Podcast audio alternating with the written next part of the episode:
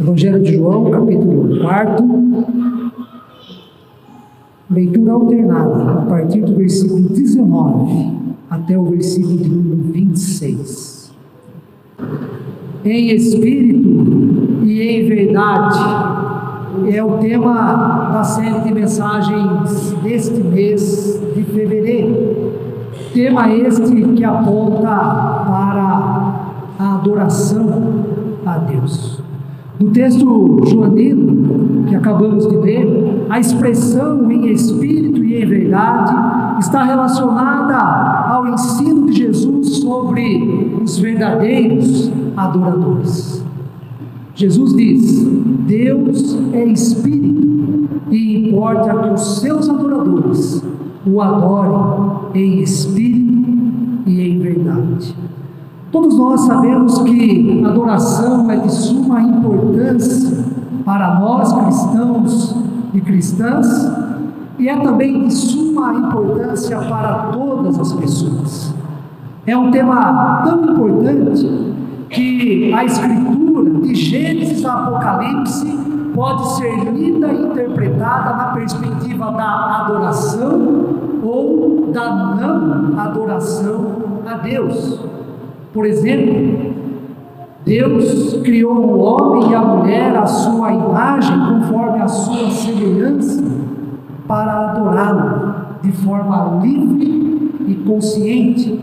Deus elege pessoas para, dentre outras coisas, adorá-lo. Deus libertou, libertou o seu povo do Egito e lhe concedeu os dez mandamentos para que este povo, o povo de Deus neste mundo, vivesse em plena adoração a Ele, ou então vive em plena adoração a Ele. E por falar nos Dez Mandamentos, vemos que a sua ênfase inicial diz respeito à adoração exclusiva a Deus. Os dois primeiros mandamentos consistem em, primeiro, não terás outros deuses diante de mim. O segundo mandamento, não farás para ti imagem céus, nem embaixo da terra, nem nas águas debaixo da terra. Não as adorarás, nem lhes darás culto, porque eu sou o Senhor, teu Deus.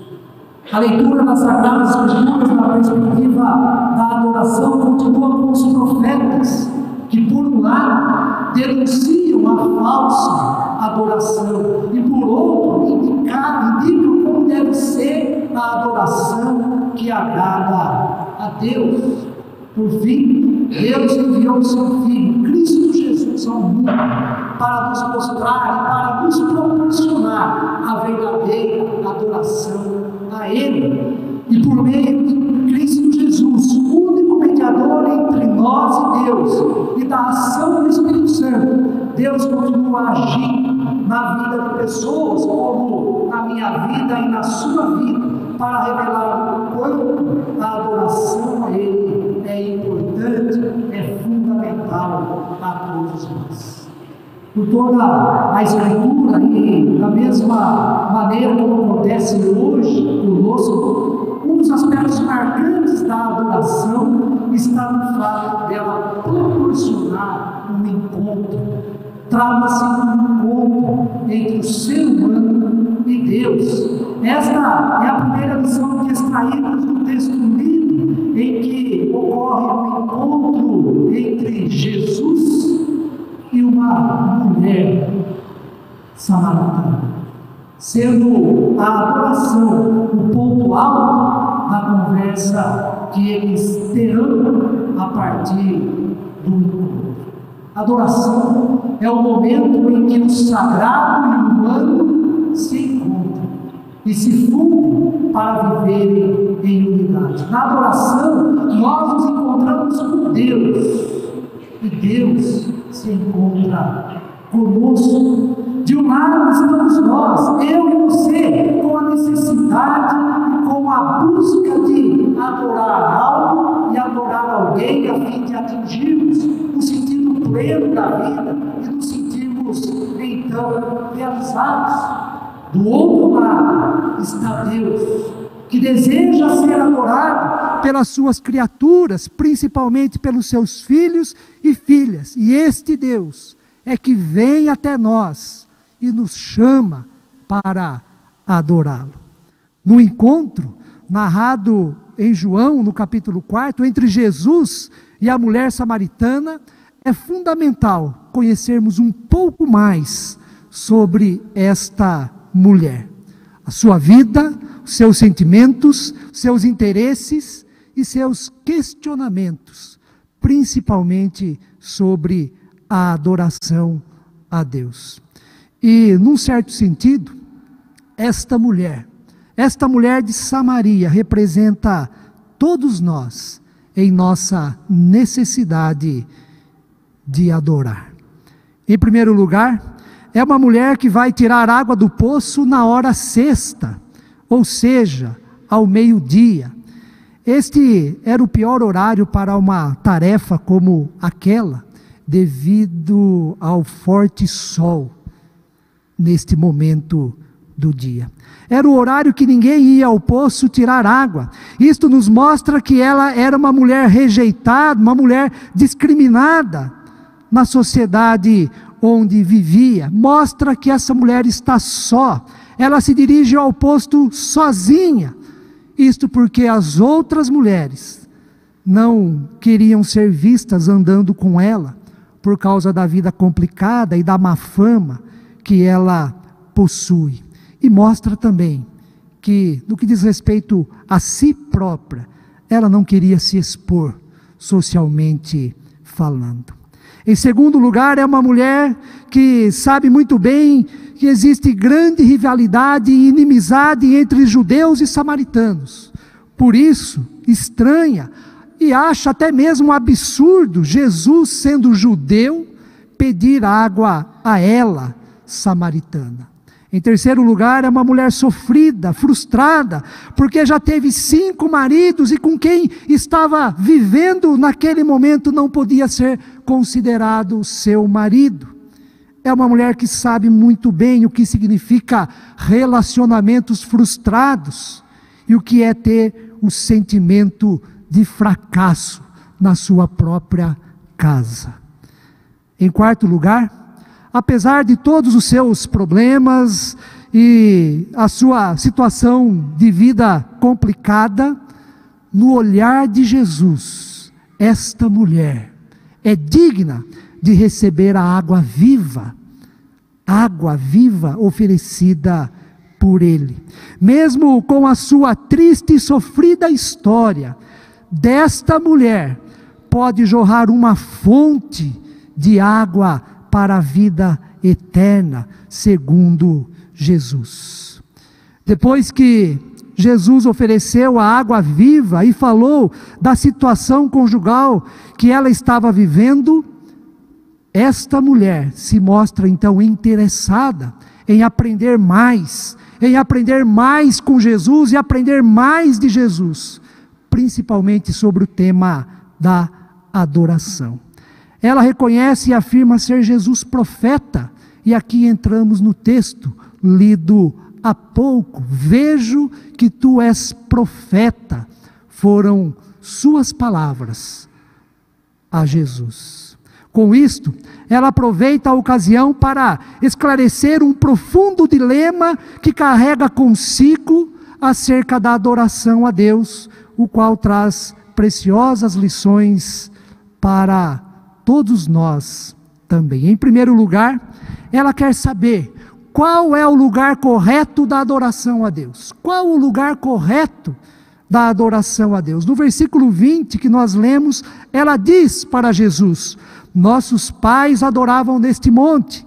Vós, entretanto, dizeis que em Jerusalém é o lugar onde se deve adorar conforme a sua tradição, o ensino dos seus antepassados, o Monte Gerizim, o monte em que esta mulher se refere a Jesus quando diz que os nossos pais dizem que é neste monte em que se deve adorar a Deus. Conforme a sua tradição, o Monte Gerizim é o lugar correto da adoração. Mas, conforme a tradição dos judeus, o lugar correto é em Jerusalém, no templo construído por Salomão, filho de Davi, o grande rei de Israel. E ela quer saber o lugar. Qual o lugar correto? Aqui ou lá? Mas esta mulher é esperta. Né? Ela é esperta. E ela quer saber muito mais do que o, o lugar ou o local correto para a devida adoração a Deus. Com sua indagação, ela quer saber também onde Deus está. Onde Deus está. Conforme o pensamento daquela época, o lugar correto determina onde Deus está, determina a presença de Deus, determina o lugar onde Deus faz a sua morada. Se Deus está no Monte Gerizim, então ele não está em Jerusalém. E os samaritanos adoram corretamente, no lugar determinado, no lugar que é a vontade de Deus para adoração. Agora, se Deus está em Jerusalém, e lá é o lugar correto do encontro, e lá é o lugar correto da adoração. Então, os samaritanos estão errados na sua prática em adorar a Deus. Por fim, aquela mulher quer saber ainda mais de Jesus, o profeta. Ela quer saber sobre a salvação, sobre a salvação que vem de Deus, sobre a salvação da sua vida ela quer saber sobre a salvação que perdoa todos os seus pecados e a desperta para uma nova vida.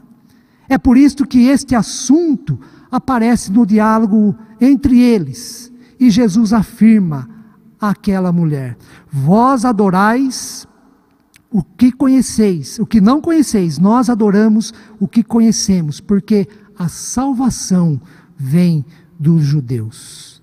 A mulher samaritana sabe que salvação e adoração andam de mãos dadas. Ela sabe que a salvação é tanto a motivação como também a consequência da adoração. Em outras palavras, adoramos a Deus porque, sem merecer, recebemos dele a salvação como presente, porque a salvação é pela graça, pela graça de Deus, sem que nós mereçamos. E pelo fato de nós sermos salvos, Deus nos abençoar com essa maravilhosa graça e nos salvar, por causa desta condição, deste presente de Deus, é que nós nos voltamos a Ele e o adoramos.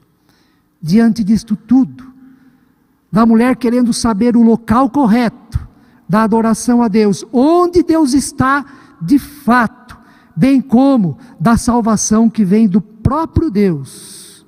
Jesus responde a ela: Mas vem a hora, e já chegou, em que os verdadeiros adoradores adorarão o Pai em espírito e em verdade, porque são estes que o Pai procura para seus adoradores. Deus é espírito e importa que os seus adoradores o adorem em espírito e em verdade. Com isto, Jesus está ensinando algo que é extremamente essencial sobre a adoração para aquela mulher e para todos nós. A verdadeira adoração acontece na vida.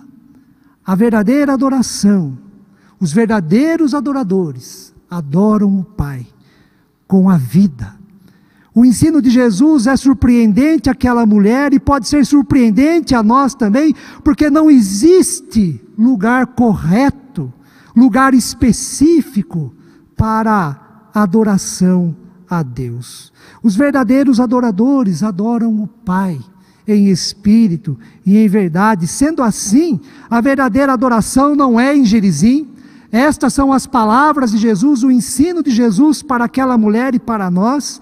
A verdadeira adoração não se dá no Monte Gerizim, não se dá também em Jerusalém e não é em qualquer outro lugar específico neste mundo. A verdadeira adoração é com a vida, é com a vida que nós temos que é dádiva de Deus. A verdadeira adoração a Deus ocorre no coração sincero e disposto a adorá-lo em todos os lugares e em todas as situações que nos encontramos. O ensino de Jesus não é apenas surpreendente, mas é também um ensino libertador, é um ensino revolucionário conforme a tradição e a cultura daquela época. Primeiro, porque Jesus rompe com os limites espaciais da adoração a Deus. Não há um lugar específico, um lugar correto para a adoração a Deus. Em segundo lugar, não há limites temporais da adoração a Deus. Se não há um lugar específico, um lugar correto, então não há um tempo determinado para adorar a, Deus, um tempo marcado, um tempo medido, um tempo agendado para esta adoração.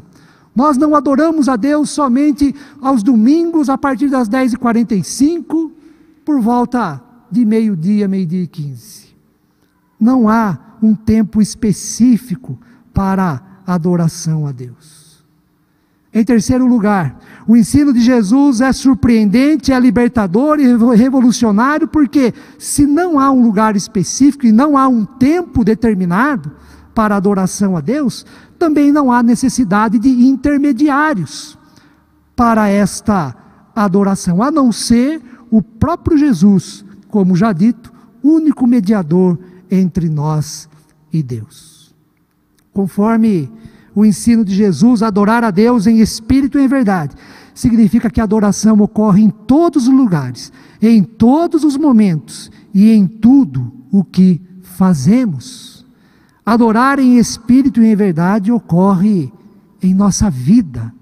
Deus é onipotente e onisciente. Isso significa, é, Deus é onipresente e onisciente. Isso significa que Ele está em todos os lugares e sabe de todas as coisas. Por isso, todos os lugares é lugar da adoração a Deus. E se Ele está em todos os lugares, todos os lugares são oportunos para que nos voltemos a Ele com o propósito, com o sentimento, com o pensamento da adoração. E se Deus sabe todas as coisas, tudo o que fazemos deve e pode ser feito na perspectiva da adoração. E aqui, irmãos e irmãs, chamo a atenção de todos para que não é necessário que, por exemplo, no trabalho, eu pare de fazer o que eu estou fazendo e começo a orar, começo a cantar hinos, louvores, que abra a Bíblia ou então tenha um momento devocional para adorar a Deus.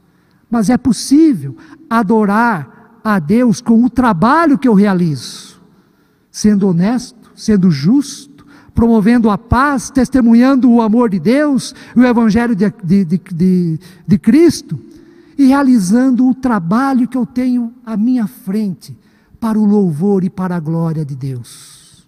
Da mesma forma acontece em nossas conversas com outras pessoas. Da mesma forma acontece no lugar onde estudamos.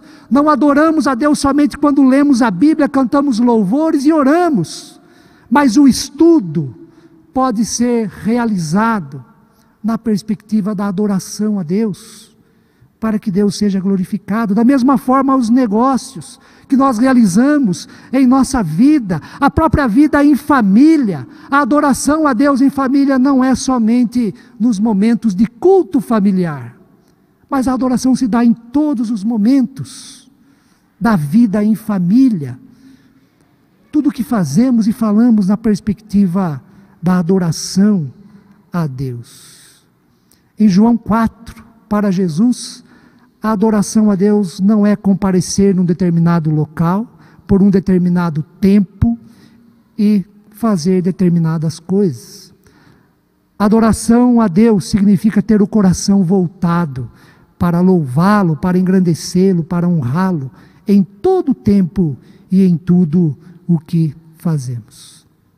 Para concluir, Jesus disse àquela mulher, e diz também a todos nós, que o Pai procura verdadeiros adoradores Que Deus encontre a mim, encontre a você, verdadeiros adoradores, que adoram ao Pai em espírito e em verdade.